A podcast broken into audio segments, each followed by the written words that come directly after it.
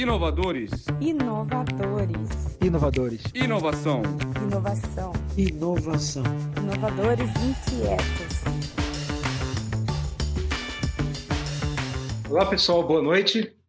Sejam bem-vindos a mais um webinar Inquietude Viva. E hoje iremos falar sobre uma coisa incrível e criativa chamada criatividade encaixotada.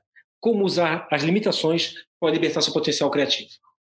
Eu me chamo Léo Tostes, sou sócio da Raise Shift, somos uma consultoria de, de é, transformação digital, inovação aberta, é, cultura de inovação e design estratégico. E trabalhamos sempre com foco em construção de resultado, impacto nos nossos, nos nossos clientes né, em âmbito nacional. E aí atendemos Renault, Nissan, BRF, Sebrae, Unimed, Paraná, entre outros tantos, com o objetivo sempre de trazer né, essa diferença e construir um resultado de impacto na vida dessas organizações. E, obviamente, dentro dessas né, criatividade encaixotada e dentro dos limites. Né? Então, vamos lá. É, também gostaria de falar para vocês sobre os inovadores inquietos. Inovadores Inquietos, somos uma comunidade de pessoas de todos os tipos, criativos, é, pessoas do meio ambiente corporativo, empreendedores, makers, enfim, somos pessoas que acreditamos em causar impacto e transformar o mundo. Né? Bom, vou começar, primeiro de tudo, convidando a minha queridíssima Melissa. Mel, seja bem-vinda, seja bem-vinda a esse Inquietude Viva. Você que está conosco desde o início, né? Desde o início, né, Léo? Meu Deus do céu. Décimo segundo agora, é isso? Putz, já perdi as contas, mas você está é décimo... no dia é zero. Estava no dia zero. Não, é um super prazer estar aqui. Eu sou Melissa, gerente de operações e franquias da Blue Tree Hotels, professora do Centro Europeu também de hotelaria, mas hoje, mais do que tudo, eu sou uma apaixonada por escrita, literatura, aí há bastante tempo também nesse, nesse meio aí, estudando bastante, não porque eu seja uma escritora, mas porque eu gosto de estudar, e principalmente com esse tema muito maluco aí, né, de criatividade com restrições, né, encaixotada, como é o nosso tema. Estou muito feliz de estar aqui e poder discutir esse tema com pessoas muito, muito, muito boas e, e que super criativas, né? Isso que é muito legal. A gente vai conseguir provar que não tem que ficar pensando fora da caixa, não. O negócio é pensar dentro da caixa. Uh, quero ver. Quero ver. Também para, para compartilhar conosco esse, esse palco de criatividade, eu vou chamar nosso querido inovador inquieto Stefano Cordeiro. Mr. Steph, seja bem-vindo.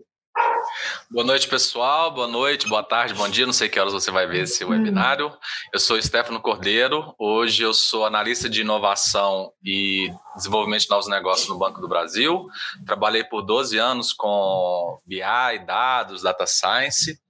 Uh, além disso, também uh, no ramo da criatividade, lancei um podcast esse ano sobre profissionais do futuro, falando um pouquinho sobre carreira, tecnologia, inovação. E a criatividade é, um, é, um, é uma habilidade muito exigida aí na, hoje e também uh, ah, para o futuro.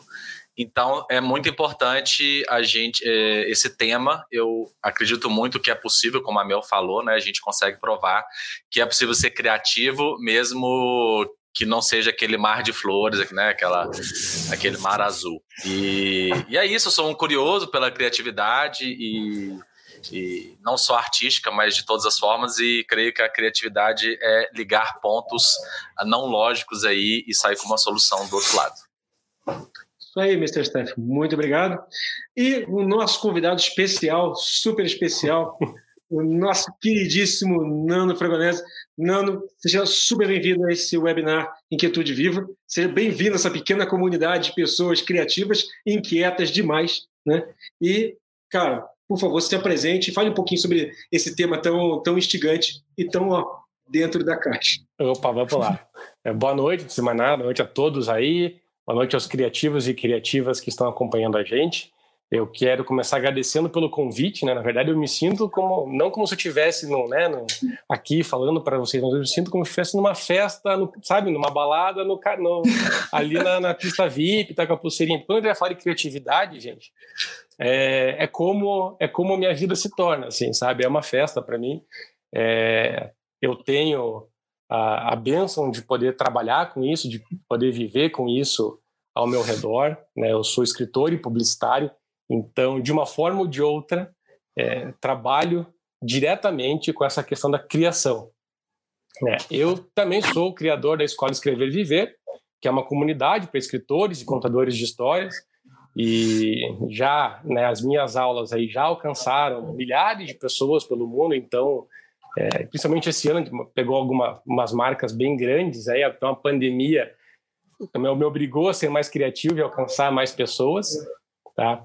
E, e aí eu peguei alguns insights disso tudo, dessa experiência, e para poder trazer para vocês aqui e começar essa nossa conversa sobre essa ideia de criatividade encaixotada, né? O que, que seria isso? Veja, é, já tive contato, já pude ter contato com milhares de contadores de histórias, tá? Então, com dezenas de milhares de histórias, certo? O que é sempre muito, muito bacana. Porém, também já me mostrou, isso já me mostrou que há, existem alguns vilões por trás aí da, da criação literária, não apenas a literária, mas mais especificamente falando aqui, né, porque é o meu, o meu assunto, é a minha área de atuação.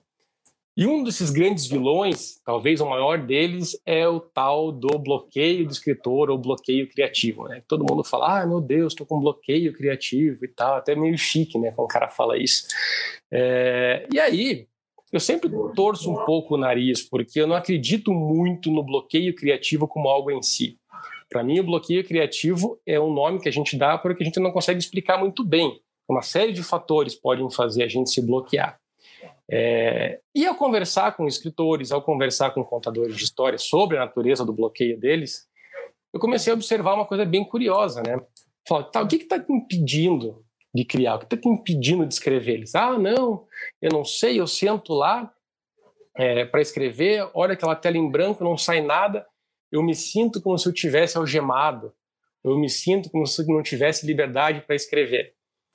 Mas aí, aprofundando na conversa, eu vou ver que o problema não está na falta de liberdade, mas, na verdade, no excesso dela, tá? Porque quando eu começo a falar para eles, ok, o que você quer escrever? Eles, ah, não sei, eu tenho isso, isso e aquilo, começam a falar 500 mil coisas ao mesmo tempo. É... E é lógico que isso não vai levar a lugar nenhum. Então eu falo, para tudo. Escreve agora sobre Y, tá? Só sobre Y. E aí, como se fosse uma mágica, o bloqueio de escritor, o bloqueio criativo, de repente, é retirado da vida daquela pessoa e ela consegue escrever. Que ela conseguiu escrever com um pouco de limitação, mas não tínhamos, então, de fato, um verdadeiro bloqueio criativo, certo? Tinha alguma coisa que estava desconectada ali. E eu acho que estava desconectada e justamente essa coisa, né, essa exigência cada vez maior de pensar fora da caixa sendo que antes disso você tem que aprender a pensar dentro da caixa, com algumas limitações, e como essas limitações podem ser libertadoras.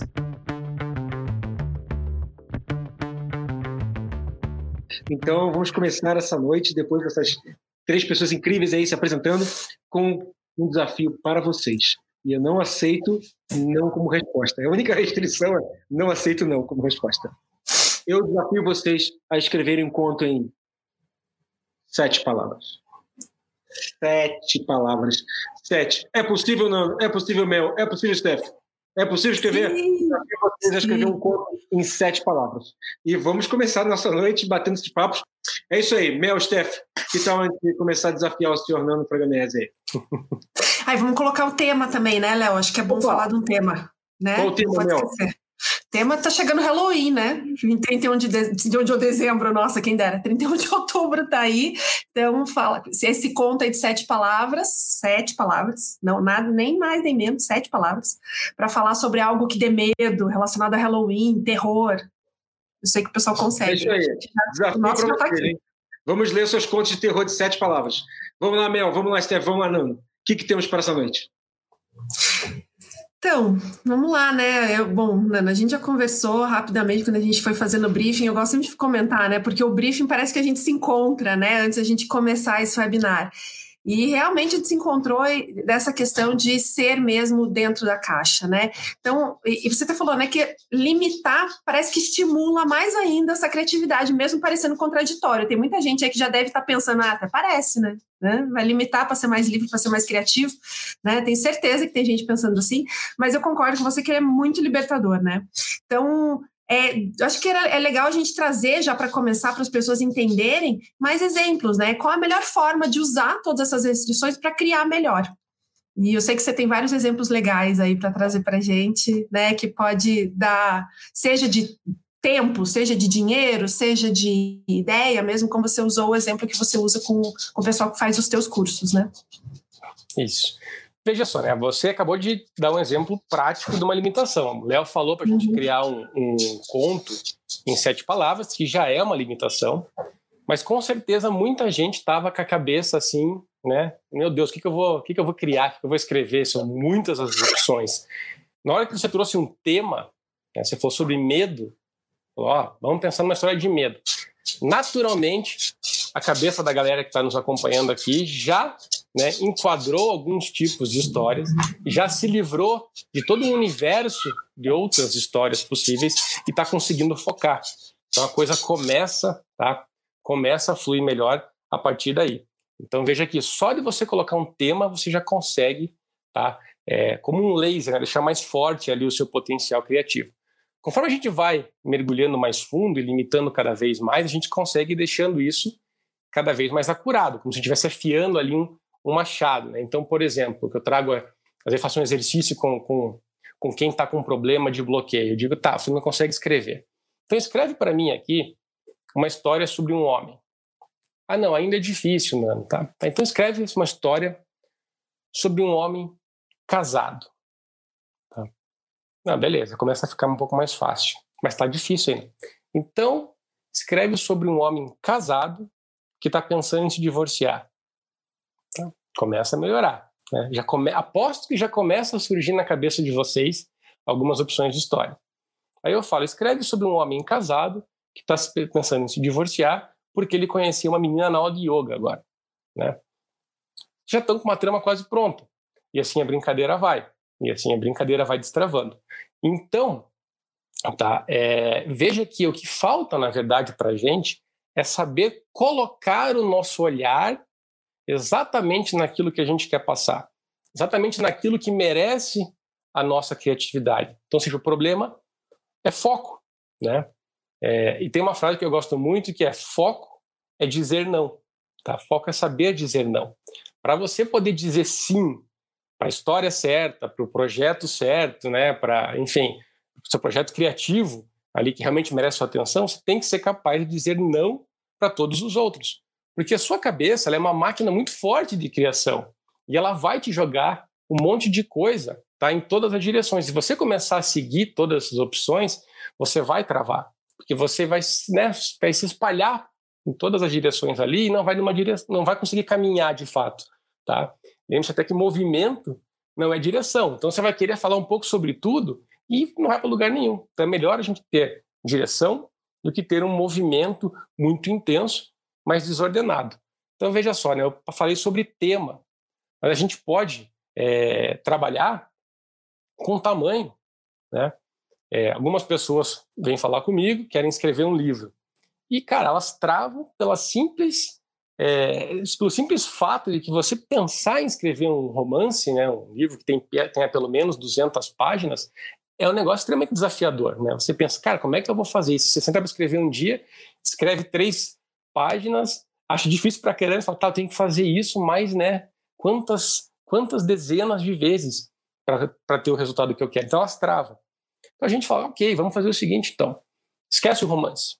Eu quero que você escreva uma historinha que vai desse ponto A ao ponto B, que tenha cinco páginas, tá? Aí o cara consegue escrever, tá?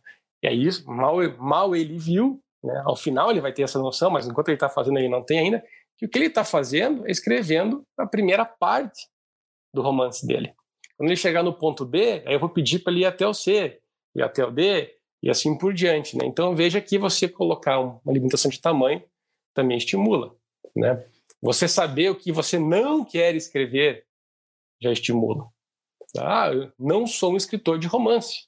Tá? Eu não me vejo, acho que nunca serei capaz de escrever um romance, Tá? Não um romance bom, pelo menos aí. Então eu já sei que isso não vai, que eu não vou abordar isso em muitas das minhas histórias. Tá? Então, aquilo que eu estava falando do foco. Eu vou dizendo não para várias coisas para poder dizer sim para a coisa certa. Como Lewis Carroll falou, né, para quem não sabe para onde vai, né, qualquer caminho serve, mas vamos arrumar o caminho certo, né? Porque a gente tem que saber para onde a gente vai. Exatamente.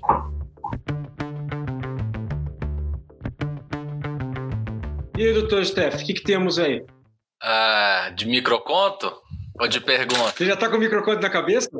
Já. De pergunta? Porque eu sei que você está no frenesi criativo, que eu estou sabendo, cara. É, eu acho que tem um pouco a ver com bloqueio, mas uh, a gente até comentou já no, no briefing. Existe um livro uh, chamado A Guerra da Arte. Né? É o contrário da arte da guerra. É, é, um, é um jogo de palavras aí. A Guerra da Arte, ele é do Stephen Pressfield, meu, meu semi-xará aí. E, e, ele fala muito sobre a questão do, do bloqueio criativo e, e, e, a brincadeira que ele faz lá é que a criatividade, a inspiração dele vem todo dia às nove da manhã e fica até às 18, que é a hora que ele senta na mesa de trabalho dele para escrever. E aí, eu queria saber assim, se existem técnicas, rotinas, uh, se tomar água com limão em jejum me ajuda a ficar mais criativo, né? As pessoas estão sempre procurando os, os hacks, né? Uh, e o que, que você acha que, que, a gente poderia falar com o pessoal, né? Com, com quem está vendo, uh, algumas dicas de, de, de, rotinas e como que você, né, Nano, faz no dia a dia também e como que a gente pode é, não ter bloqueios criativos, mesmo que isso não seja uma coisa, né? A gente não consiga ter essa desculpa. Vamos Entendi. Assim. Vamos lá. Bom, em primeiro lugar, acho que cabe dizer que a inspiração existe, existe inspiração. Né? Tem, todo mundo acho que já experimentou momentos aí de inspiração, que você tem de repente um estalo, fica super empolgado, produz super bem, né? se sente bem ao produzir, mas também, né, quando a gente está com um projeto longo, tem dias que você não está nem um pouco afim de trabalhar com aquilo e parece que a tua cabeça não funciona, né? parece que a tua criatividade ali é, foi para outro lugar da cidade no dia, na hora ali, e não não está funcionando. E aí as pessoas, o que acontece é que muitas pessoas realmente param de trabalhar nesse momento, esperando né, o momento em que a criatividade vai voltar, que a inspiração vai voltar, para que elas possam continuar produzindo. E o problema é que daí a inspiração não vem, não vem no dia seguinte, não vem no outro, aí você começa a perder a conexão né, com aquele teu projeto, está ficando cada vez mais distante de você, e o resultado, muitas vezes, é o abandono total. Então, a gente tem que entender que a inspiração existe, quando ela vem, a gente tem que realmente aproveitar, mas que o nosso trabalho como criativo, e quando você quer que a criatividade esteja na sua vida todos os dias, o nosso trabalho como criativo é sentar na cadeira né, e trabalhar independente de estar inspirado ou não, tá? Existem muitos rituais, as pessoas falam, né? Tem um cara que ah, coloca a música, toma café, gira na cadeira três vezes, sente e isso dá inspiração para ele e tal. É, tem N tipos de rituais. É, funcionam, não vou dizer que não funcionam, cada pessoa tem aí a sua particularidade, né? Cada louco com a sua loucura.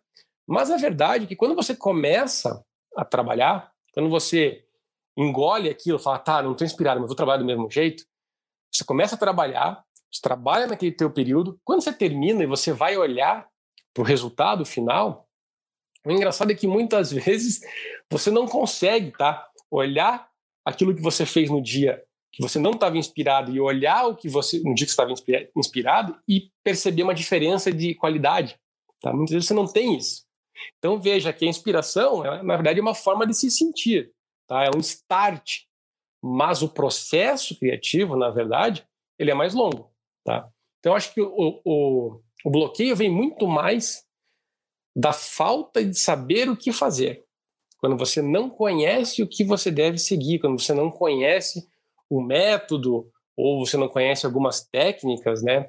E isso é um tema bastante bastante sensível na minha área, que está mudando, está tá mudando graças aos deuses aí, é, porque tinha uma mentalidade antes de que era errado você aprender técnica, era errado você aprender é, né, conhecimento sobre estrutura de histórias, de criação, né, de, de como você expressar a tua arte, digamos assim. E, e isso travou muitas, muita, muita gente. Né? porque todo mundo achava que ele tinha que ser um gênio, e não é bem assim. Porque a técnica, o conhecimento de um método também é uma limitação, ele também, de certa forma, é um enquadramento, tá? Mas ele te dá liberdade, porque ele te permite trabalhar, certo? Imagine, imagine você, né? É, a gente fala aqui com qualquer, qualquer criador, qualquer criativo, qualquer pessoa que trabalhe com criação, com arquiteto, que seja, fala, ó, você vai construir ali é, um prédio, mas você não pode usar técnica nenhuma, cara, você não pode usar nenhum método. Lógico que o negócio vai ruir, Aí, com nossos trabalhos criativos também é assim. Não é porque você é um pintor, um escritor, um músico, que não existe uma técnica por trás. A questão é que você tem que saber ser o senhor da técnica e não escravo da técnica. Quando você conhece bem o que está fazendo, quando você conhece muito bem a técnica, ela vai impedir que você trave naqueles momentos que você não está inspirado. E quando você está inspirado, por outro lado, ela vai permitir que você potencialize essa inspiração dando direção. Eu, eu comparo bastante isso com quem treina, quem faz algum exercício físico. Porque você, quem faz de elite, né? Pensando mesmo no, na sistemática de, de treinamento de elite, quanto mais você faz, mais você se aprimora. E, e, por que não a criatividade, a escrita, a criatividade em geral, independente de onde a gente for usar a criatividade, praticar, né? Então, uma dica, escreva todo dia, né? Pratique todo dia. Então, por que não? Você faz isso com várias outras coisas, isso vale para a criatividade também. Não, não posso fazer uma pergunta para você? Claro. Deixa eu fazer uma pergunta. Estou aqui tentando. Você sabe que eu falo muito para as pessoas que é, design tem a ver com criatividade, tem a ver com inspiração.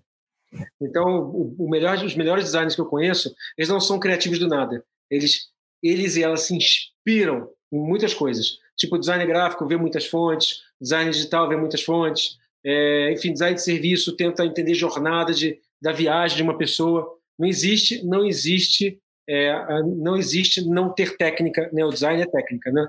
Por outro lado, ninguém busca um designer para construir arte. Pessoas buscam designer porque há requisitos e geralmente há restrição. Restrição de recursos, restrição de tempo, restrição de público, restrição, enfim, várias restrições, né? E que são, são requisitos, mas coisas que você não pode ter. Não posso ter, por exemplo, é, não posso fazer design de armas, por exemplo. Né? É, uma, é uma restrição. Não posso ser uma competição de design de produto, mas você não pode construir armas por alguma razão. Tá? Então é uma restrição. Como é que você vê esse ponto? O design e a escrita. Você acha que eles têm relação direta?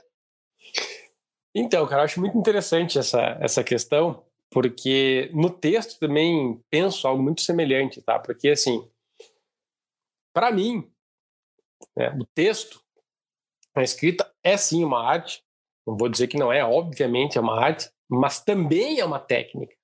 Mas também é uma técnica. Às vezes você vai se dedicar só à arte. Às vezes vai se dedicar só à técnica. Tá? Às vezes você vende a técnica. Né? E às vezes você casa as duas coisas. Eu vejo muito redator frustrado, assim, porque o cara queria, na verdade, não sei, ser um poeta ou algo assim, e não pagam né, no texto dele, lá o cliente o contratou para fazer o texto de uma página, por exemplo, e né, o cara fala assim, não, mas eu fiz uma arte aqui o cara não, não viu o valor.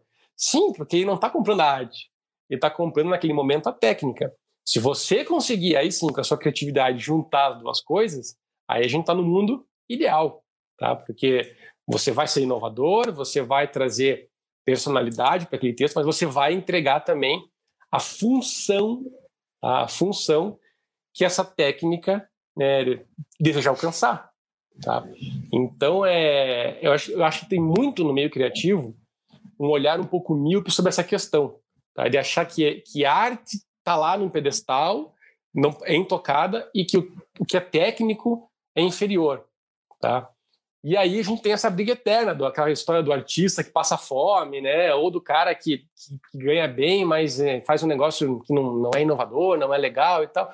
Porque a gente tá nessa briga aí de técnica com arte, sendo que dá sim para casar as duas coisas. Design é uma prova disso. Já fiquei mais feliz hoje, hein, cara?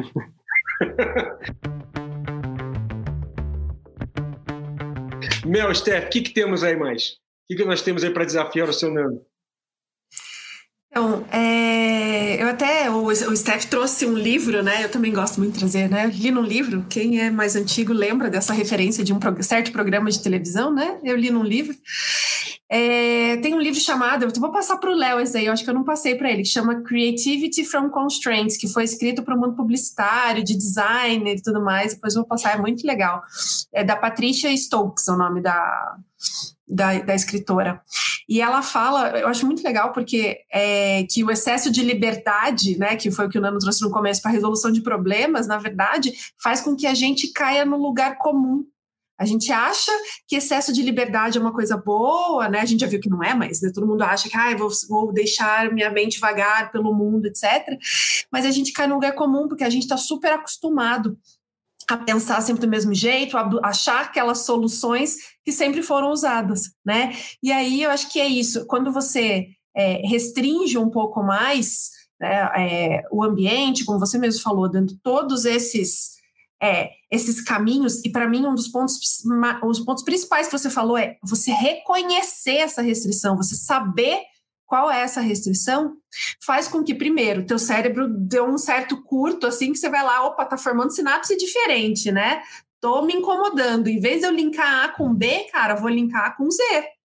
Às vezes eu nunca pensei nisso, né? Não é nem uma pergunta pro, pro Nano, mas eu acho que é que a gente já conversou, é de criar mesmo essa discussão, fazer com que as pessoas que estão assistindo aqui parem para pensar, cara, né?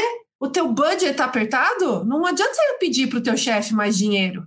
Não tem mais dinheiro, ninguém tem dinheiro atualmente. O ponto é com que o que, que você consegue fazer com o dinheiro que tem. Uma vez eu escutei, eu escutei a Luísa Trajano falando que ela faz assim quando ela fala com a agência de publicidade dela. É, ela chega para a agência e fala assim: Ó, eu quero a melhor campanha do mundo. Ah, qual que é o budget? Não importa, a melhor campanha do mundo.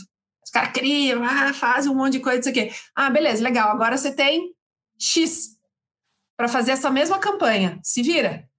Né? Ela deu um excesso de liberdade para os caras, mas depois, não, agora eu quero que você faça tão bem assim, mas com essa limitação.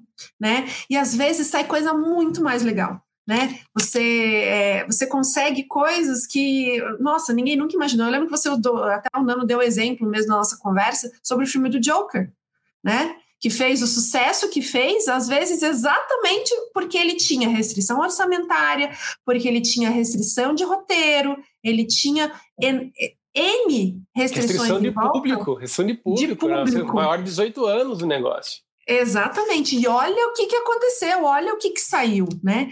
E eu consigo muito, de novo, falei, né, Léo? Não é pergunta. Eu até brinquei que eu fiz uns tratados aqui sobre o que a gente ia discutir, porque eu gosto muito desse tema. É, eu, e eu, eu acho muito é, fácil a gente conseguir trazer tudo isso que a gente está falando da arte, seja do cinema, da escrita, para o dia a dia corporativo nosso dia a dia de gestão, não só para design, mas o dia a dia da gestão de inovação, da gestão de negócio, até para quem é mais tradicional no seu negócio, né? Eu não sei, Nando, se quiser complementar alguma coisa, que eu falei, não era bem uma pergunta. Não, com, um... com certeza, assim, quem trabalhou, quem já trabalhou a gente de publicidade, vê muito, acho que isso na, no dia a dia, né? Que chega ali e fala assim, ah, temos a fazer uma campanha assim, assim, assado, tá legal, e o orçamento? Não tem. Ah, e prazo? Não, é para amanhã. Ah, tá, quantas pessoas a gente pode ter na equipe? Não, você e teu dupla, coisas assim. Então você começa a se limitar e você vai se forçando, você vai ficando num estado ali, né? É, que é engraçado mesmo, como a mente, para solucionar esse problema, como ela começa a criar conexões novas. Porque nossa mente, né, nossa mente foi feita para solucionar problema. E quando você começa a colocar mais, né, arrumar essa equação, digamos assim, com as limitações, ela começa a procurar problemas dentro dessa, dessa equação. E daí surgem coisas muito criativas. Eu lembro de um exemplo até que eu estudei sobre isso, que do caso do Waze, né? Foi algo pô, super legal. Os caras conseguiram implementar um, uma coisa que todo mundo quase usa, quem está no trânsito hoje. E no, no início, né, as empresas concorrentes do Waze, a ideia deles era colocar no mundo inteiro ali, né, colocar pequenos pontinhos de GPS para você conseguir é, calcular o trânsito, coisas do tipo, mas isso ficaria extremamente caro, seria inviável. Aí os caras chegaram numa conclusão, cara, todo mundo já anda com GPS, né, que é um celular.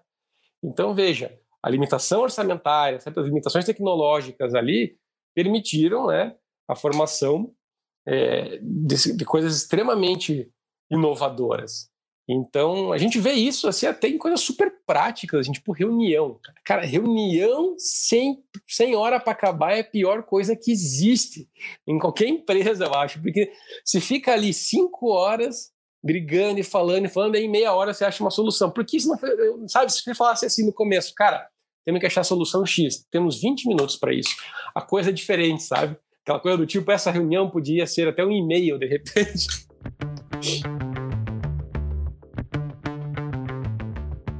Na verdade, eu gostaria também de ouvir um pouco de vocês aí, já que a Mel trouxe uma percepção. E você, seu Stefano? Qual a sua percepção disso? É, eu acho assim que uma, que uma coisa que, que sempre me ajudou muito com relação à, criatividade e também tem a ver com restrições. Uh, eu acho que tem muito do que o Nano falou, sabe, no, no, início, que ele falou sobre a gente não conhece o problema, não conhece o que se quer né? E, e, hoje eu vivo isso nos projetos, assim. Volta e meia sou chamado para para fazer o analytics do projeto, para descobrir nas bases uh, o tipo da pessoa que a gente está olhando e tal, não sei o quê. E só que assim, uh, o banco tem 50 milhões de pessoas lá, então não dá para olhar todo mundo, né? E, e, quando você restringe, olha, o projeto é para esse tipo de pessoa, com, sei lá, com essa faixa salarial, com essa faixa etária e por aí vai, ah, na verdade, a restrição mais ajuda do que atrapalha, principalmente na área de dados. Eu acho que, que em outros projetos a gente pode transportar isso, e que é, primeiro, uh, define o seu problema. Né? Na, o Léo também né, mexeu com muito projeto de inovação. Cara, se você define mal o problema, sai qualquer coisa.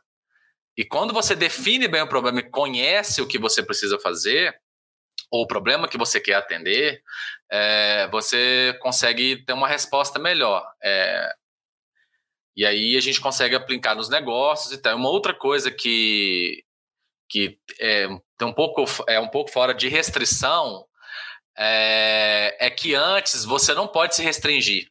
Né? Antes de, de, de, de definir a restrição, busque conhecimentos de áreas diferentes da sua, né? Ah, Sério, tipo assim, é, eu já discuti várias vezes com a Mel porque ela gosta muito de ler livro de ficção e eu me, e eu me seguro para não ficar lendo só livro técnico, né? Livro de negócio, livros de inovação e tal. E, e eu acho que uma, um equilíbrio disso, e aí você consegue fazer o funil, né? Ah, eu tenho é, X conhecimentos, eu conheço de dados, eu conheço de inovação, eu conheço disso, daquilo, sei, sei malemar no Illustrator, vamos dizer assim, para a área de criação. Ah, eu consigo fazer isso, é isso que eu consigo fazer. E aí uh, você entrega mais rápido, né? Não, não existe reunião sem, sem hora para acabar. É, eu também acho um inferno quando. Vamos fazer aqui um GT, tipo assim, é, porta fechada, tem que sair hoje. Sai alguma coisa? Sai. Mas é, é um martírio para quem está lá dentro. E aí, assim, essa é a minha visão geral sobre o tema. Uh, eu estava todo empolgado aqui fazendo uns, mais uns contos aqui, quando vocês estavam discutindo, mas é porque eu adoro o desafio, né? Sinta-se desafiado pela restrição. É, não se sinta é, podado. Tolido, né? É, é tolido. E aí, uh, não sei nem se eu posso fazer a próxima pergunta. Eu, tava, eu, eu tenho duas aqui que eu consigo transformar em uma. Vai lá, manda que ver. É, que é como transportar as técnicas da, da escrita criativa, barra escrita com, com restrição para os projetos de negócio, que é o que a gente está meio que tentando fazer aqui.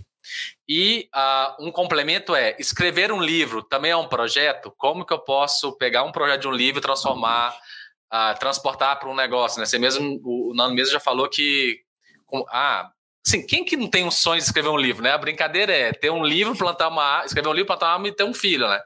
Então, assim, quem que não quer completar um dos três, né? Então, assim, é, escrever um livro, eu acho que já passou para a cabeça de muita gente. E, e, e, o Nano contou um caso muito legal, que é de, cara, não escreve um livro de 200 páginas. Eu, cara, eu não consigo pensar, sei lá, no, meu, no ano que vem eu vou pensar numa história de 200 páginas. Não tem como.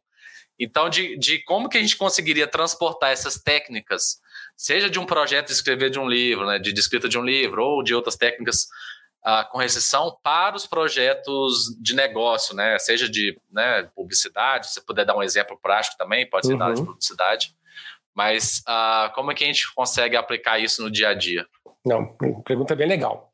Vamos lá, né? essa questão do, do projeto do livro, né? tanto para quem tem o sonho de escrever aí uma obra longa, quanto para quem quer é, observar isso aplicado em outros tipos de projeto. Veja, o, o, o, livro de romance, né, o romance ali, que tem, tem que ter pelo menos 200 páginas, a definição tradicional, ele é algo assustador.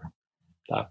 Quando você pensa em, cara, eu vou. Porque quando você está simplesmente né, no abstrato, ah, vou escrever 200 páginas, eu consigo, porque eu escrevo um monte de post no Instagram, um monte de coisa, né? Eu consigo escrever. E aí você vê quão difícil é escrever uma página, tá? É, você pensa, cara, eu vou ter que fazer isso mais 200 vezes, né? vou ter que imaginar a coisa mais 200 vezes, é, fora as coisas que você joga fora, né? E o cara começa realmente a travar. É, então, o que eu falo pro pessoal ali né? A primeira coisa que eu falo para meus alunos é assim, cara, você escreve um livro, você faz um projeto, de repente grande, né, de vida até, da mesma forma que você come um elefante, um pedaço de cada vez. Tá? Se você tentar comer um elefante de uma vez só, cara, não dá. Você vai ter uma indigestão e tal. Então você come um pouquinho todo dia.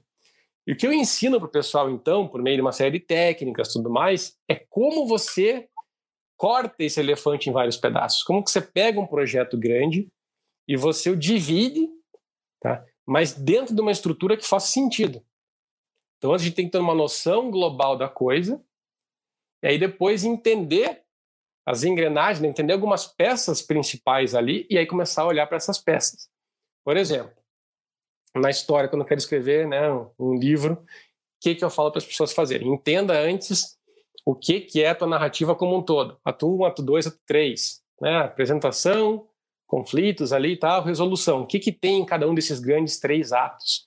O cara tem uma ideia e fala, ah, beleza, entendi. Então no ato 1 eu tenho que mostrar o personagem na sua vida normal, tem que mostrar o mundo em que ele está ali vivendo, como é o status quo. Aí acontece algo que abala esse status quo. Aí o, né, esse, esse abalo no status quo faz o personagem ter um desejo. É tipo o Senhor dos Anéis.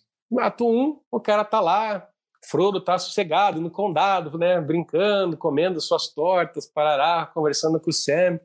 Aí vem, é, temos um problema, né? Algo surge que abala esse status quo, que é a descoberta do anel, tá? E tem que sair e levar o anel lá. Então, nasce nele um objetivo. Aí vamos pro ato 2 lá, que o Frodo né, para enfrentar uma série de obstáculos. Ele estava com o objetivo de destruir o anel para acabar com, o Sauron, e aí acontece um monte de desgraça. Tá? Por que acontece um monte de desgraça? Porque a vida é um monte de desgraça que você tem que solucionar, gente. Não tem jeito. A arte imita a vida. Então, é, a gente ensina as pessoas, ó, vamos organizar esses, esses, obstáculos aqui, vamos organizar esses conflitos até um ponto né, em que a situação vai se agravar de tal forma que vai chegar uma hora do tudo ou nada, né?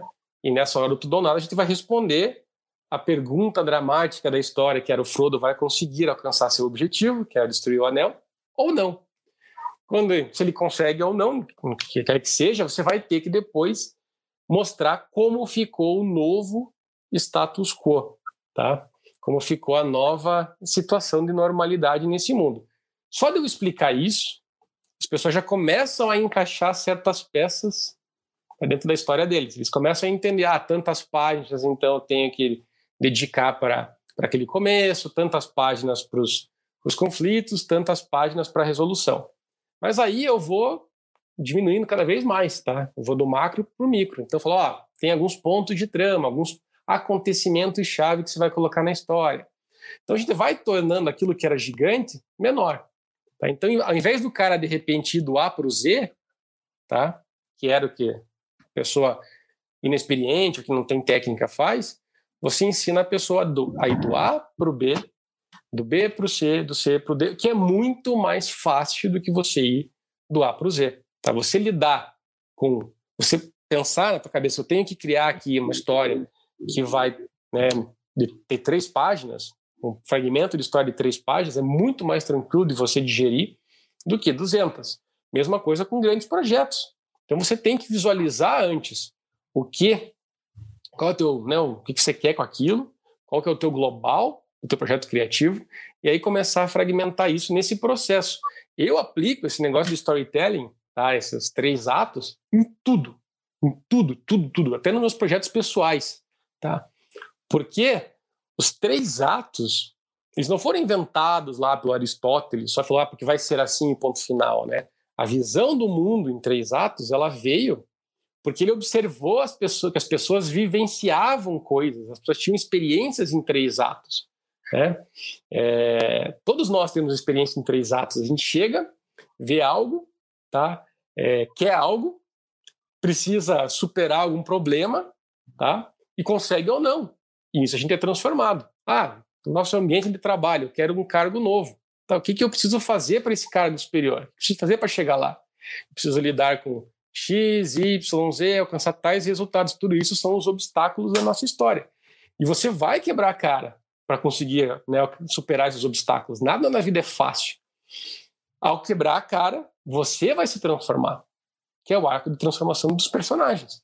No final, na resolução, a situação nova vai ser que você alcançou esse cargo ou não, tá? Mas certamente você aprendeu no processo. Então eu gosto de usar essa fragmentação do storytelling até nas coisas mais bobinhas, assim, nos pequenos projetos, nos cursos que eu faço. Faço cursos, né? Eu chego lá e crio, tá, como é que vai ser a estrutura desse curso? Eu imagino a jornada de aprendizado do meu, do, do meu aluno, do meu cliente ali e tal. E aí, com base nisso, eu coloco o conteúdo, tá? Novamente, do A para o B, do B para o C, do C para o D. Eu não levo o cara né, do ah, você vai começar a ser criativo, começa aqui a aula e de repente você virou um da 20. Não, a gente vai tendo avanços ao longo disso, né? Então é dessa forma que eu enxergo tá? as limitações que a gente impõe na escrita criativa sendo úteis para os negócios, para a vida, de tudo que é jeito, né? Quando você consegue entender essa base estrutural, quando você consegue é, enxergar a jornada e aí dividi-la em passos. Aí você consegue dar esses passos. É, eu acabei lembrando aqui que empiricamente ou sei lá tecnicamente é, eu fiz do curso do James Patterson que é um dos mais prolíficos romancistas que o mundo tem notícia, ele escreveu mais de 70, e aí uma vez perguntaram para ele, né, como é que ele escrevia tanto livro, cara, às vezes mais de dois, por... que ele começou a escrever depois né? de... Era advogado, era advogado antes. É, isso. E aí, é, depois, é, acho que depois de, eu não lembro qual que é a história. A restrição já começa com a idade, né, que tipo, ah, o cara escreveu mais de 70 livros, tipo assim, é, nem foi desde cedo. E aí, no curso dele, ele responde isso. Ele fala assim: sabe como é que eu escrevo um romance? Eu me pergunto assim: quantos capítulos eu quero que tenha? Tem tantos. Qual que é o título do capítulo? É esse. Aí eu vou enchendo os capítulos, com a medida que eu, que eu vou tendo as ideias e tal. Mas a linha mestra eu sigo, né? Que ele coloca lá no nome dos capítulos. E aí, no trabalho, para escrever qualquer documento técnico ou até definir um projeto, e aí também passa pela questão do que do problema que você quer atender. Eu defi, eu crio a, o, o, racional e aí depois eu produzo o, o documento, ou projeto, ou qualquer outra coisa assim. E, e, só que tem gente, eu vejo que a pessoa começa lá, introdução, e a pessoa não sabe o que ela vai escrever. Cara, às vezes a introdução é aquela brincadeira, né? O título é o último. Uhum. Tem gente que, perde um dia pensando, nossa, qual é o título do meu, da minha história, né? E, sei lá, o que, que eu vou fazer nesse projeto e tal. E aí eu vejo que. E até um pouquinho do, do, do, que, eu, do que eu falo mesmo sobre ser hacker, né? O que, que é o hacker? É o cara que quebra nas menores partes e, e, e entende e constrói de um jeito diferente, né? Então acho que tem, tem muita coisa interligada aí. Nano, Mel e Steph. Né? Eu aprendi o seguinte: que muita criatividade é movida por duas coisas, não três. As pessoas gostam de falar que o criativo é a pessoa que nasceu criativo. Eu gosto de dizer que isso não é que seja besteira. Tem gente que parece ter um talento maior para conectar os pontos. Mas, de forma geral, é técnica, né? É então, é, falo, é isso. Eu digo assim, ó. É, e aí você me diz o que você acha que isso aí tem a ver com as nossas restrições. Eu gosto de pensar o seguinte: a criatividade é uma articulação entre necessidade e conhecimentos que você tem. Se você tem uma necessidade, mas não tem os conhecimentos, você está lascado. Porque o MacGyver, ele só fazia o que ele fazia porque ele fazia duas coisas. Um, ele se metia em restrições toda hora, que, cara, o cara especialista em entrar em furadas, né, galera? Como ele era bom em entrar em furadas. Então, ele tinha conhecimento e tinha necessidade de sobrevivência, dentro daquela restrição, né? Dentro daquela restrição. Então, o que, que você acha desse, desse binômio aí, necessidade conhecimento para ser criativo? Então, cara, tem um ditado até que a necessidade é a mãe da criatividade, né? É, eu acho bacana porque, assim, é, naquilo que eu falei, naquela brincadeira ali da história, né? Como é que a gente estrutura uma história, exemplo do Senhor dos Anéis. É, falei que no primeiro ato a gente vê nascer uma necessidade no personagem e isso faz ele ir atrás né, das coisas e aí a história acontece. Então veja que a necessidade é, existe em toda a história, porque a necessidade existe na nossa vida. A gente só vai atrás das coisas quando nós precisamos de coisas. Se nós não precisássemos, né, nos defender, não precisássemos comer, não precisássemos combater com o cara da tribo do lado e tal, a gente nunca teria saído da caverna. Então a necessidade, tá, nos fez chegar até aqui e é por isso que ela é representada é, nas histórias e nos nossos projetos criativos. É, de, ninguém cria nada também só por criar. O cara pode falar assim, ah, não, estou... pode até falar, pintar aquela imagem, né? Ah, eu sou um criativo, vou sentar e criar, tá? Cara, na pior das hipóteses, tem a necessidade de colocar algo para fora, de expressar algo, né? Se for só no, no, no aspecto artístico. Quando a gente vai para o aspecto técnico, você tem uma necessidade maior, né? Que é trazer resultados para o seu cliente ou para a sua empresa. O David Ogilvy falava, né? Se não vende, não é criativo. E faz todo sentido isso. Né? Para um publicitário, adianta você fazer a melhor peça que existe, se ela não, não cumpre o, né, o objetivo dela, não supre a necessidade do cliente, então ela não é criativa, você não resolveu o problema. Você criou algo ali, mas você não colocou essa criatividade de verdade à prova, tá?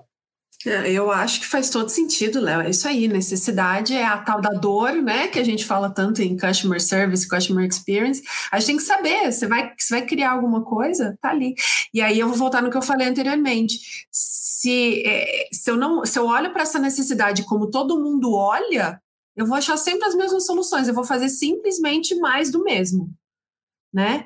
Então, eu tenho que buscar e pensar de outras formas. Calma, como é que eu vou. Se ainda existe essa necessidade, tanta gente fez do mesmo jeito, e ainda existe essa necessidade, é porque não teve criatividade suficiente para achar a solução de verdade. E aí, concordo em número, gênero, grau, tudo, né?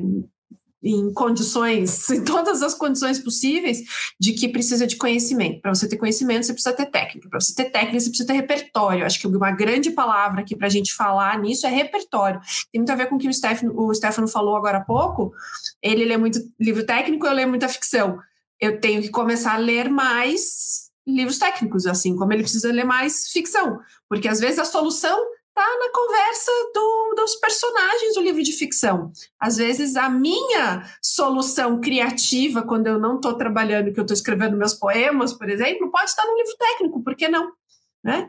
Então, é, é, isso. Conhecimento vem através de técnica, que vem através de repertório, de, de aí volta para o conhecimento, né? Faz um loop.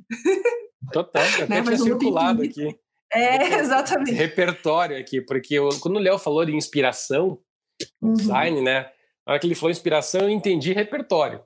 Na uhum. verdade, né, o que o, é o que o designer precisa é repertório, que é aquela, aquele, aquela grande biblioteca de, né, mental de emoções, referências, é, experiências de vida, né, de tudo aquilo que o cara já viveu e aprendeu, tá tudo lá. E uhum. aí, então, como o Stefano bem colocou, você começa de um ponto amplo, você começa sem a restrição, você começa aberto. Ou seja, você começa com tudo aquilo que você tem na tua cabeça que você às vezes nem sabe que tem, né, que está no teu subconsciente ali. E aí, quando você começa, quando você casa isso com as limitações, aí a tua mente começa ali a escolher os pontos certos no seu repertório para chegar na solução que você precisa. Ah, Nano, você acha que o excesso de restrição também pode matar um projeto, atrapalhar? É... O que, que, você acha sobre o excesso de restrições, né? Que às vezes a gente. Como que a pessoa identifica que chegou, cara, a partir daqui realmente não dá mais? Eu acho que o excesso de restrição pode atrapalhar, sim, como todo tipo de excesso, né? Porque se é excesso, não é mais necessário. Então, né, a gente já passou da parte do necessário para destravar o cara, enfim, para colocar as ideias, né, numa direção, e a gente está agora sim realmente aprisionando. É, eu falo disso quando eu sugiro que as pessoas se deem metas. Né? Ah, eu vou escrever. Tá, eu vou escrever quantas palavras por dia? Né? Ah, você vai escrever mil palavras por dia. Vai escrever 500 palavras por dia. Eu digo, você tem que se dar metas que, que, não, que devem ser desafiadoras, tá? Daí entra a restrição que a gente está falando. Ah, vou escrever uhum. mil palavras por dia em duas horas. É o que eu tenho liberado para escrever. Legal. Então elas devem ser desafiadoras, porém elas não podem ser tão desafiadoras a ponto do cara travar, a ponto do cara se sentir um lixo. Chegar para o cara e falar assim: ó, oh, beleza, vai escrever mil palavras em meia hora, todo dia. Não vai, sabe? Acho que nem, né, nem, meu, sei lá, o Stephen King escreve para caramba, consegue fazer isso, tá? Então, então, assim, você tem que ver, enxergar até que ponto ali aquela restrição deixou de ser um estímulo criativo e passou a ser uma tortura.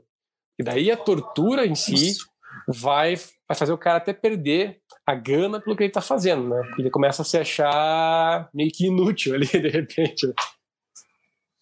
É isso mesmo, por isso que conhecer as suas restrições é, é, é, é, primordial. E aí, independente do que a gente vai falando, não só de escrever um livro, de projetos e tudo mais, porque aí você sabe até onde você pode ir, até onde vai isso e aonde passa a ser a tortura, onde passa a ser, é, começa a estagnar o projeto, né? Eu acho que é extremamente importante mesmo esse reconhecimento, esse conhecimento. Se você não está ciente das restrições, não adianta de nada, né? Isso você não vai para lugar nenhum do mesmo jeito trazendo para o mundo prático, né? Um papel que um líder tem que fazer. O líder de uma equipe Isso. ali, cara, o cara, a gente sabe que tem que colocar restrições na equipe. Tem restrições orçamentárias, de tempo, de, de equipe, um monte de coisa. Agora o cara tem que olhar. Colocou muita restrição, falhou uma vez, falhou duas, falhou três, falhou quatro, falhou cinco, de repente, não, de repente, né? não é porque as pessoas estão fazendo o corpo mole, não é porque as pessoas não estão se desafiando com restrições, é porque realmente passou do ponto. Então uhum. o líder tem que encontrar também essa, né, essa, esse equilíbrio aí. Fiz um aqui também, Léo. Fiz Opa, um conto calma vamos lá. Manda ver. Fiz um conto, a história, a, ó, é a história de pior história de terror possível, cara, a história mais assustadora do mundo, tá? Acabei de fazer aqui. Me inspirei, então, porque você sabe, né? Eu, é, eu tenho, tenho um filho pequeno e minha esposa está grávida do próximo, tá vindo aí. Então, meu conto de terror diz o seguinte: Vocês são os pais, eu sinto muito. Nossa, ai, arrepiou aqui. Tô arrepiado, pô. Pô, mas isso aí é... com, com, direito à entonação, com drama. Tem que ser, né? Mas e, e, você, e você sabe também que, que é muito engraçado porque tem a questão da interpretação de quem lê, né? Aí a gente falando da escrita pode ser trágico, mas pode, pode ser pode pensado ser de outro jeito, né? Total. Pode ser engraçado, pode ser outra coisa. É aquela história famosa do Hemingway, né? Que pediram para ele escrever um conto em seis palavras. Em seis palavras, não foi nem sete, né? Que é vende-se. É, sapatos, sapatinhos, sapatinhos B, B, nunca usados, né? É Acho que eu, assustador. Sapatos assim. infantis nunca usados, né? Seis palavras. É sapatinhos é, de bebê, é, é, é assustador, mas ele pode ter outra interpretação. Eu sempre pensei no lado assustador dele, é assim, né, tenso, mas pode ser assim, a criança cresceu. Pô, pode ser simplesmente isso. essa, que eu, essa que eu fiz também, é. dependendo da entonação, você brinca. Ó, vocês Sim. são os pais, né? o médico falando, eu sinto muito, né? Tipo, uhum. a criança morreu. Ou você pode brincar assim, tipo, é festa infantil, vem o palhaço que não aguenta mais, aquela criança é um diabo, e fala assim, vocês são os pais, eu não aguento. Eu sinto muito, porque... é, verdade, é isso aí, é isso mesmo. Ó, é, mas desculpa, galera, eu, fiquei, eu travei nos sapatinhos. É... Ó, vou, vou trazer já uma pergunta do nosso querido Robert, porque ele já mandou uma pergunta e já são 8 horas da noite é hora de começar a trazer o nosso público para as perguntas também. Ele perguntou assim: ser criativo por obrigação pode gerar um bloqueio para a verdadeira criatividade? E aí, antes do Nano responder, já vou puxar uma coisa, porque eu e Uber, a gente tem muitas discussões sobre a caixa. Eu e Uber, a gente discute muito sobre esse tema. É, o nome dele é Uber, sim. Ah, os pais foram bem criativos, mas não patentearam o nome, então ele perdeu dinheiro. Ele brinca, ele faz essa piada. Mas a, a gente discute.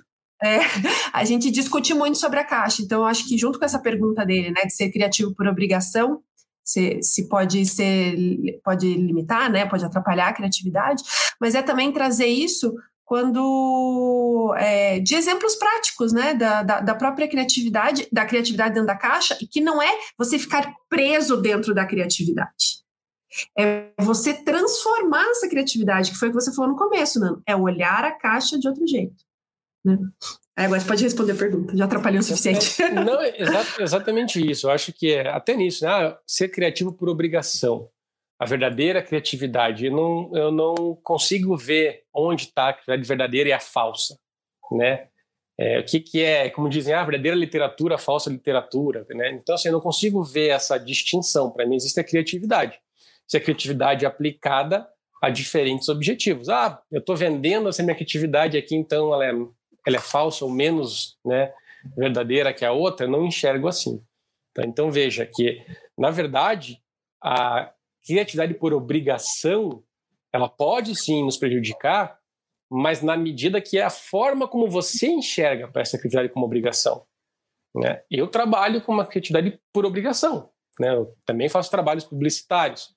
É, porém, eu enxergo essa criatividade como o meu ganha-pão também. Essa criatividade permite que eu ganhe dinheiro até para poder brincar com outros projetos mais livremente, que não, que não precisam me trazer retorno financeiro.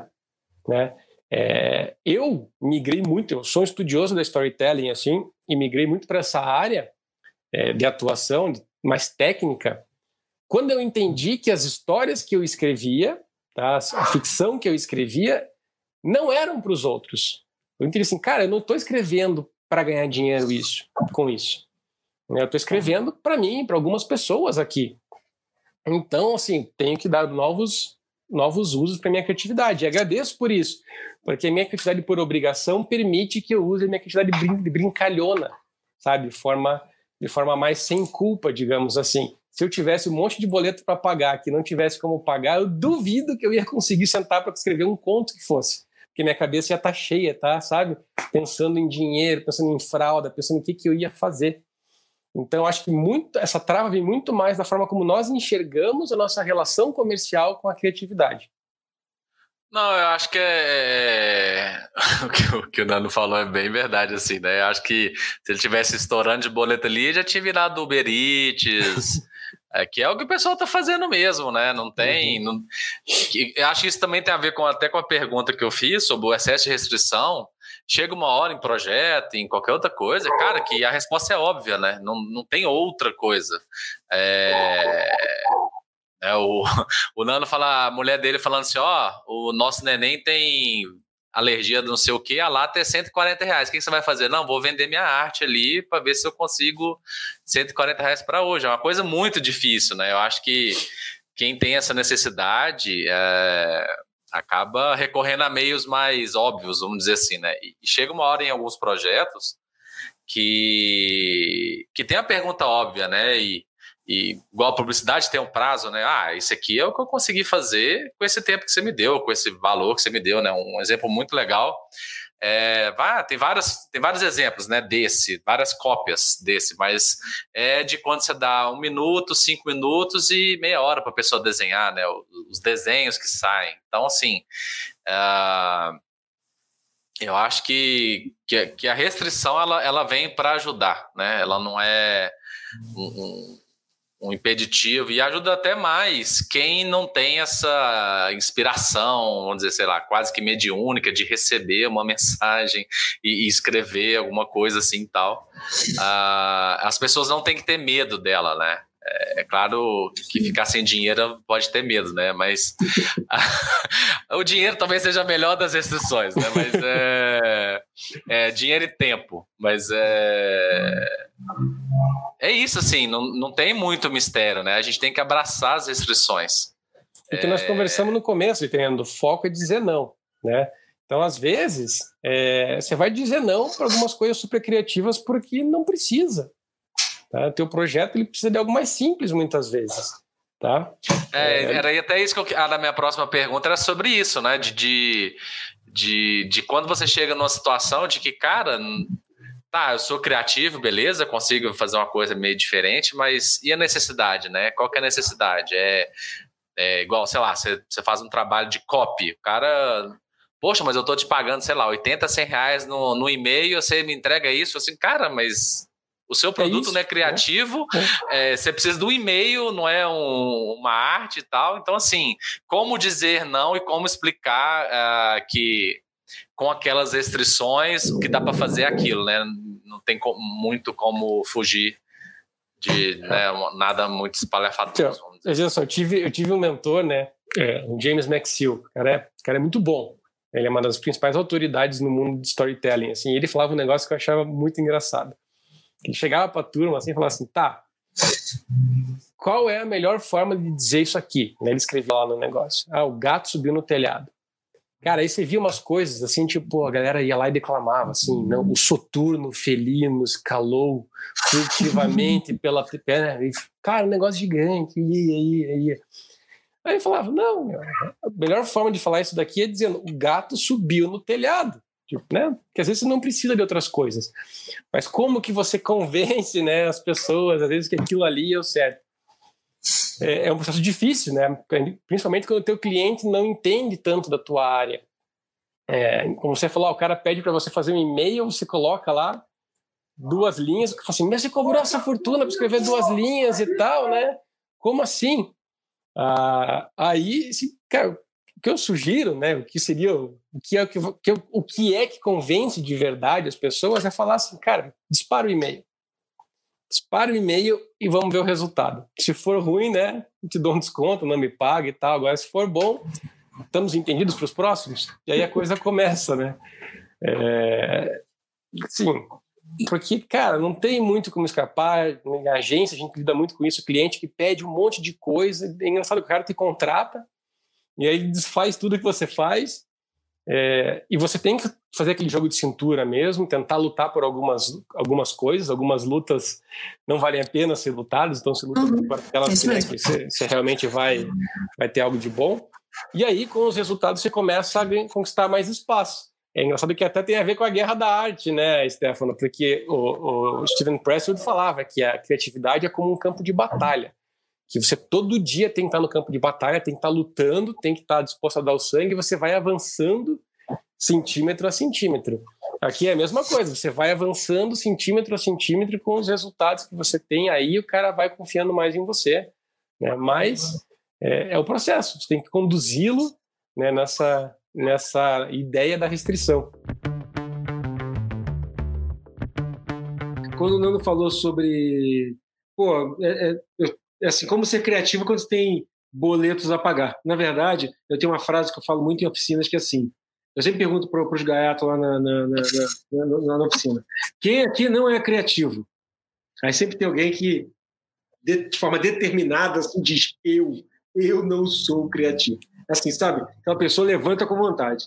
Eu digo assim, ó, não existe ser humano não criativo.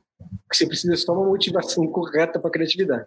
Então, a verdade que na minha cabeça é: se você não consegue escrever teu livro porque você está com a cabeça cheia, certamente você está sendo criativo para sobreviver. Então, criativo você está sendo. Só está sendo difícil demais ser criativo na escrita, porque você está criando uhum. soluções o tempo inteiro.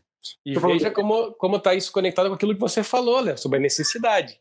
Então, assim, para o cara, o boleto vai ser uma motivação se o projeto criativo dele tiver conectado com essa necessidade. Então, assim, cara, preciso pagar a conta. Preciso pagar a conta. Se eu escrever esse livro aqui, vai me dar dinheiro. Aí o cara desanda. Agora, se ele ficar assim, não, estou escrevendo esse livro arte apenas pela arte, né, para né, porque sou apaixonado por mim mesmo e tal, e coisas assim, e você coloca o boleto, cara, aí não vai conseguir escrever. Porque aí a atividade dele naturalmente vai pensar em formas de pagar aquele boleto antes. Às vezes é, é esse o caminho mesmo, né? Você ficar muito tempo perdendo muito tempo com aquilo que não que não precisa. E às vezes é, é a gente fala muito em fazer em plano de negócios, né? A última coisa que você escreve num plano de negócios é o sumário, que é a primeira parte do, do, do projeto, é. porque tem que ser, tem que mostrar qual que é a conclusão do negócio. Então, às vezes, a primeira, a primeira página ela tem que te Aí, chamar a atenção, né? tem que chamar a atenção, tem que prender a atenção de uma forma que, tanto que se você parar para pensar, eu fiz um exercício uma vez nos meus 40 milhões de cursos de escrita criativa. O do Nano, é, o do, o do Nano eu, já, eu já, já, me inscrevi, eu não fiz ainda, mas já, já me inscrevi. mas os outros cursos que eu fiz, que é, é isso, são 10 começos de texto. Você escolher dez, os 10 melhores começos de textos em livros que você já leu. E é muito legal quando você para para pensar só em começos de texto. Como, como aquilo dá outra sensação quando você lê só o começo. Aí o exercício que eu tinha que fazer em cima disso era criar 10 começos de texto. É muito difícil, gente. Você começar a escrever e ter que parar de escrever no começo do texto é muito difícil. E existe um livro que ele é baseado, que ele, é, ele, ele segue essa linha, o livro do Ítalo Calvino. Aí eu vou começar com as minhas, com os meus grupos literários favoritos, para quem não livro. conhece.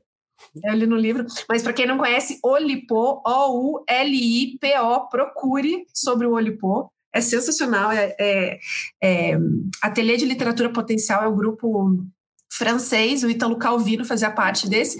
Ele fez um livro chamado Se um Viajante numa Noite de Inverno. O livro inteiro é feito só de começos de, é, de textos inacabados. Então ele começa a história, acaba a história, sem final. E daí começa de novo a história. E aí começa de novo a história. E você, cara, cadê o final? Mas essa era a restrição que ele tinha se dado, porque a, a grande pegada do Lipo era isso: criar restrições e até matemáticas, restrições com, voltadas a isso, para estimular a criatividade. E é muito legal, super recomendo. Sim, um viajante numa noite de inverno. Muito legal. Tô, tô, tô a gente está conversando aqui, eu estou fazendo umas ligações. Ah, sabe onde é que o pessoal é criativo com restrição e nem se tocou? Quando ele chega feliz com o trabalho, sabe? Bem, bem nervoso, e o cara tem filho, o cara, sei lá, tem que ajudar na casa e tal, ele pensa assim, como que eu vou sair desse emprego? O que, que eu posso fazer para ganhar mais dinheiro e sair desse lugar? E eu tenho visto muitos amigos que e colegas que querem ter uma segunda carreira, o cara acaba, e hoje, como é é, muitas das coisas estão ligadas né, no digital, Instagram, rede social e tal. O cara aprende a fazer post no Instagram, a desenhar no, no, numa ferramenta de, de, de, de, edição, né, o Canvas, ou eu, eu faço até no PowerPoint, mas é o cara está exercendo a criatividade das decisões com uma necessidade de. Um dia ele chegou e falou assim: tô cansado dessa empresa, eu preciso sair. E aí ele foi lá, é, só que ele não pode sair enquanto ele não tiver um negócio novo que, que renda ou parecido, né? E aí vai depender da situação da pessoa. E que é igual acho que o, o, Nano falou, né? O, eu tenho clientes que eles têm duas horas para escrever, então é o que vai ser. Assim, o projeto vai demorar mais. Só que aí parte da sua criatividade de como você vai fazer isso acontecer antes, ou mais rápido, ou maior, não sei. Ah, não sei o que vocês acham disso, né? Da, da, de aplicar as restrições dos nossos projetos pessoais também, né? Não só da, das empresas. Sem dúvida. Dúvida. Que é maior restrição do que o que a gente está vivendo, gente, coronavírus. É, isso fez com que a gente tivesse restrições claras, óbvias, ululantes né, na nossa vida de, de, de movimentação, de formas de trabalhar. E olha quanta coisa criou-se ou quanta coisa foi acelerada por causa desse momento, né? E a gente conseguiu estimular aí projetos sensacionais e movimentos sensacionais que até se não fosse a própria restrição da pandemia, talvez não tivesse acontecido, né? Então acho que isso só demonstra como a gente só não percebe, né? Eu acho que as pessoas falam bem isso, ah, não, como assim, né? Criatividade encaixotada, como assim pensar dentro da caixa, como assim tem que ter limitação? Gente, a gente vive numa eterna limitação. A gente vive, você, a gente vive numa eterna jornada do herói, a gente vive numa eterna limitação o tempo inteiro. E as formas como a gente vive já são essa própria criatividade, né? Até na experiência, é, a nossa história humana, que a gente conseguiu chegar até onde está. Sim, claro. Porque lá atrás instituíram limitações para que a sociedade pudesse prosperar. Imagine se cada um pudesse fazer o que queria, né? Se não tivesse um corpo de leis, não tivessem tradições, costumes, isso são limitações, né? Mas isso possibilitou uhum. que a gente tivesse essa grande criação que a gente chama de civilização hoje. Foi uma forma criativa de uhum, manter uhum, a humanidade é não se matando, né? Se para pensar bem, foi muita, na verdade, Senão seria tudo laranja mecânica, né? foi muita gente criativa trabalhando, deixando legados para que hoje não, não, não estejamos todos nós nos matando mutuamente. Quer dizer, até eventualmente, né? mas, de forma geral, a humanidade está aí, né? crescendo e né, frutificando. Eu queria um comentário que eu acho muito curioso, que é uma eterna discussão que eu tenho com a minha esposa. E como a Mel sabe, o Nando também conhece, minha esposa é apaixonada por escrever, né? Apaixonada por escrever. E um dia eu tive uma discussão com ela, quero ver como é que vocês veem isso, né, do ponto de vista de restrição. Um dia eu, ela começou a estar buscando na internet sobre como escrever, enfim, tem muito, muitos insights, né? Aí eu falei assim, eu vou fazer uma aposta com você. Eu quero apostar com você que a primeira página do Google de todas as tudo que você escrever sobre como escrever no livro vai falar sobre poesia, métrica, é, técnica. E se eu colocar How to Write a Book, você vai começar lendo lá objetivo, quem é tua, qual é a tua meta, qual é o teu Cara, não deu outra. Foi uma tentativa, eu falei, cabeça de americano, cabeça de brasileiro. Enquanto é nós cheio de poesia no coração, e todos os cursos que eu vejo, é tem muita poesia no coração. É, o americano tem assim, cara, onde você quer chegar com esse treco? Você vai escrever um livro só para escrever um livro, ou você quer, vai escrever um livro que você tem onde, algum lugar para chegar? O que, que vocês veem como isso aí? Até porque o nosso tempo está eu... Tá. Eu, eu, eu até pensei nisso quando vocês estavam falando da questão do e-mail, né? Do e-mail de duas linhas. Quando vocês comentaram, ah, o cliente, pô, como você escreveu duas linhas? E é isso, é cultural, né? A gente tem que florear, ser prolixo, encher linguiça, literalmente, num texto. Enquanto americano é papum. É isso aí. É o gato subiu no telhado, ponto, acabou. Tá. Ó, Léo, te dizer o seguinte, cara, em primeiro lugar, você tá errado, não, né? Não tá errado porque assim, sempre o homem tá errado em casa, cara. Então começa por aí. Nunca faça aposta, eu já aprendi isso. Aceita isso que você vai ser Se mais eu for lá no seu quarto e achar, você vai ver comigo. Fica, né? Aceita. Até meu filho já aprendeu isso. Melhor, Fala isso, melhor. sete palavras desse filme de terror. Vai lá. Ó, happy wife, happy life. Entende isso, Léo? Então começa por aí, tá? Mas é o seguinte, sobre a discussão, cara, não, é, é total cultural, né? É total cultural. E aqui no Brasil, realmente, tipo, a gente tem essa questão do, do ah, da escrita como arte apenas, e nenhum problema nisso, realmente nenhum problema. Se você, até se o cara quer escrever para ele mesmo, né? Tem pessoas que escrevem para si mesmos, e tá certo. Agora, o problema eu vejo é quando você quer escrever para si mesmo, quer fazer a arte, quer fazer, sei lá, do teu jeito, do jeito que você quer, escrever o assunto que você quer, tá? E aí você quer que tu paguem bem por isso. Aí a gente tem um problema. É, aí a gente tem um problema. São duas realidades distintas. Então, eu acredito né, que nem tanto ao céu, nem tanto à terra. A gente pode trabalhar essas duas coisas. É, você pode brincar com isso, você pode dar vazão é, à escrita como... E não só a escrita, a sua criatividade em geral. Como algo que te dá significado na vida. Mas também você pode usar isso para ganhar dinheiro, gente, né? Não tem problema nenhum nisso. Steph, o que, você tem para dizer para esse pessoal sobre criatividade encaixotada? Deixa a sua dica, deixa a sua palavra final aí. É assim, busque, busque repertório, busque conhecer técnicas, é, não, não se restrinja a acreditar que, ah, criativa é meu irmão que, sei lá, toca numa banda, criativa é minha irmã que é, sei lá, faz balé, qualquer coisa, assim, criatividade não é só para quem é da área de arte, tá? Não é só para quem é da área artística. Se você é uma pessoa que consegue resolver problemas, se você é uma pessoa que consegue é, fazer ligações, uh, se você é uma pessoa que, sei lá, está conversando aqui no Inovadores Inquietos e lembrou de uma pessoa que talvez pode atender o problema que o Léo levantou aqui. Você é uma pessoa criativa. Você usa as informações que você tem, faz as ligações não óbvias e chega uma resposta. Né? Criatividade nada mais é do que uh, encontrar formas diferentes para se responder a um problema, ou talvez até a única resposta, dependendo do problema. E, e entrando na parte de restrições, né, não não sinta medo das restrições, elas são, elas podem ser suas amigas. É, quando quando o seu gerente, sei lá, alguém te colocar uma restrição do tipo, olha, você tem que fazer isso, e você tem 100 reais. Né? Se você consegue comprar presentes, a minha esposa é muito criativa, que ela sempre pergunta quanto que a gente pode gastar nesse presente. Eu falo assim, 30 reais. 50 reais. Você é uma pessoa criativa e você não sabe. E eu tô te contando agora que isso é criatividade. Você pode aplicar em outras áreas. Você está aplicando né, na resolução de problemas aí da sua, da sua casa, da sua família. Ah, é isso que eu tenho para falar. Não se restrinja, não não ache que você é, é, não existe increativo, né? O não criativo. Todos somos criativos, todos nascemos criativos, né? A gente só só toma muitas pancadas durante a vida e começa a achar que a gente não é, mas a gente é.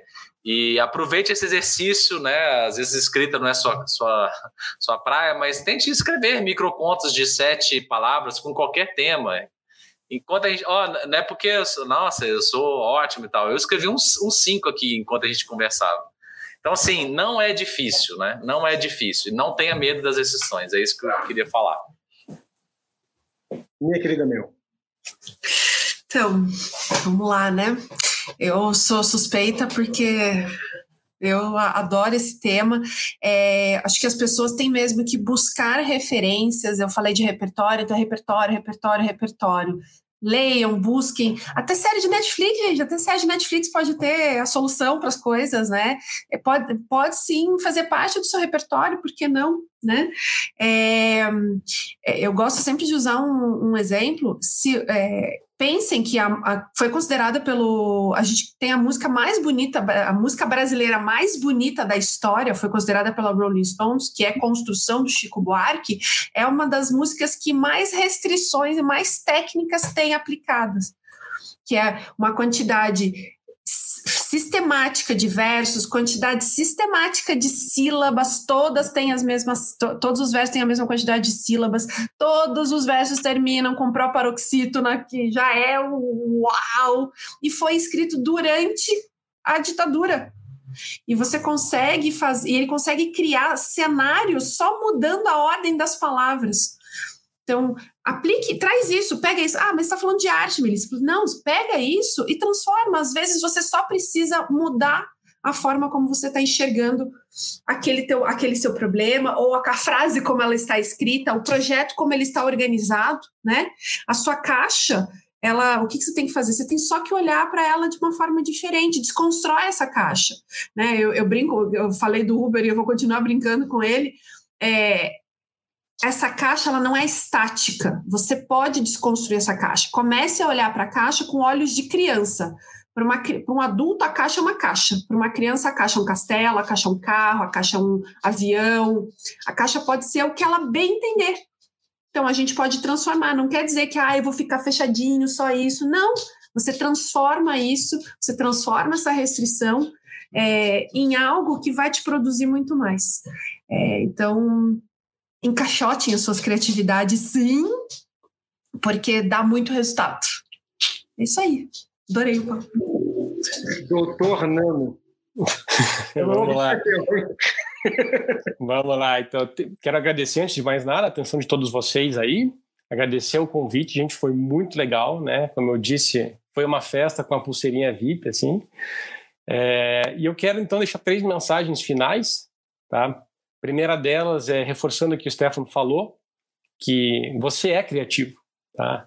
Mas que você acredite que você não, que você nasceu sem isso, que né, os deuses da criatividade não sorriram para você, você é criativo, tá? Você tem é, o sangue, você tem o sangue de xamãs, de heróis e de contadores de histórias nas suas veias, porque nós todos descendemos de heróis, xamãs e contadores de histórias.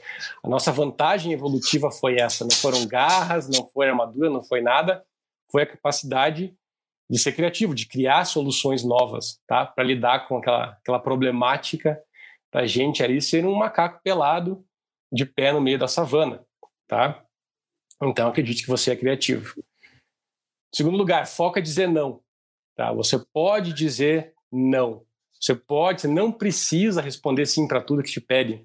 Você pode dizer não quero, não vou, não faço, não sei, tá? Isso é extremamente libertador. Dizer não é extremamente libertador. Como eu comecei a dizer para as pessoas não sei, tá? Eu abro lá a caixinha de perguntas no meu Instagram. É, muitas, muitas, vezes eu falo não sei, tá? Não sei, tá? tá? Cara, é maravilhoso isso, tá? Porque daí você consegue focar naquilo que realmente importa para você. Você consegue dizer sim para aquilo que realmente é importante. Tá? E, em terceiro lugar, use a criatividade para aquilo que ela foi feita, que é para criar, tá? não para destruir. A internet está cheia de impulso destrutivo hoje em dia, cheia de gente que não pode ver alguém tentando criar algo e vai lá e destrói, destrói, destrói, destrói sem nem conhecer, tá?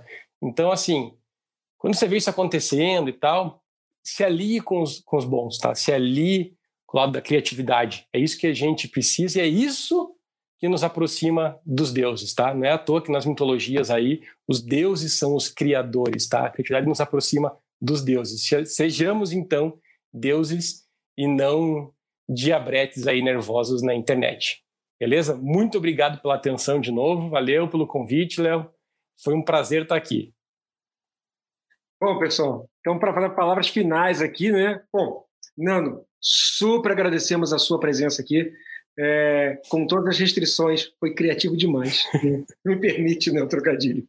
É, Mel Steph, como sempre, é, é, é, bacana demais estar com vocês aqui, dividindo essa, essas telinhas, esses quadradinhos aqui, que um dia será menos restrito e será dentro de realidades virtuais e será muito mais legal, né? Quero também agradecer em especial a todos aqueles que escreveram contos, em especial também o Steph, que escreveu muitos contos, é, a todos que escreveram contos. É, foi a coisa mais criativa do ano, nosso Pocket Workshop de escrita criativa. Foi sensacional. Nunca imaginei estar aplicando um workshop no meio do nosso, dos webinars. E, claro, né, assim, nós aqui da Shift é, queremos agradecer a presença de todos. É, nos sigam na nossa comunidade de pessoas que entendem que criatividade é possível na restrição, cheio de gente inovadora inquieta. Então, inovadoresinquietos.com.br, tá lá esse bando aí, né, escrevendo sem parar.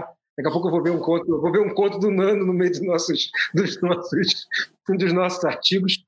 E é isso, pessoal. Super agradecemos tenho certeza que foi uma noite super criativa, porque para mim foi, né? E eu posso perceber pelo olhar dos nossos convidados também. Pessoal, obrigado, boa noite e logo estaremos no próximo webinar. Pessoal, é isso aí. Boa noite. Inovadores. Inovadores. Inovadores. Inovação. Inovação. Inovação. Inovadores inquietos.